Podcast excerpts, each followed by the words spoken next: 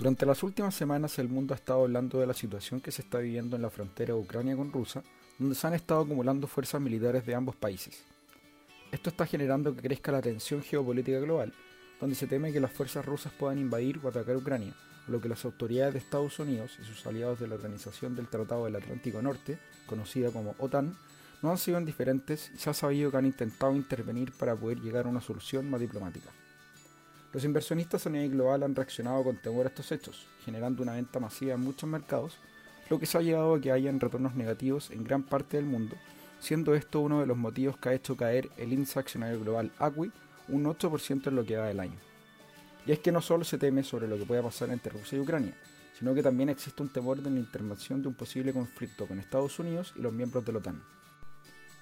Adicionalmente, considerando el tamaño de Rusia tanto geográfica como económicamente, esto tendría implicancias comerciales en el resto del mundo. Hoy tanto Rusia como Ucrania aportan en torno a las 100 millones de toneladas de trigo y maíz al mundo, siendo Rusia el principal exportador de trigo del mundo, mientras que Ucrania se posiciona en la quinta posición, por lo que la interrupción en el suministro de estos commodities generaría problemas globales.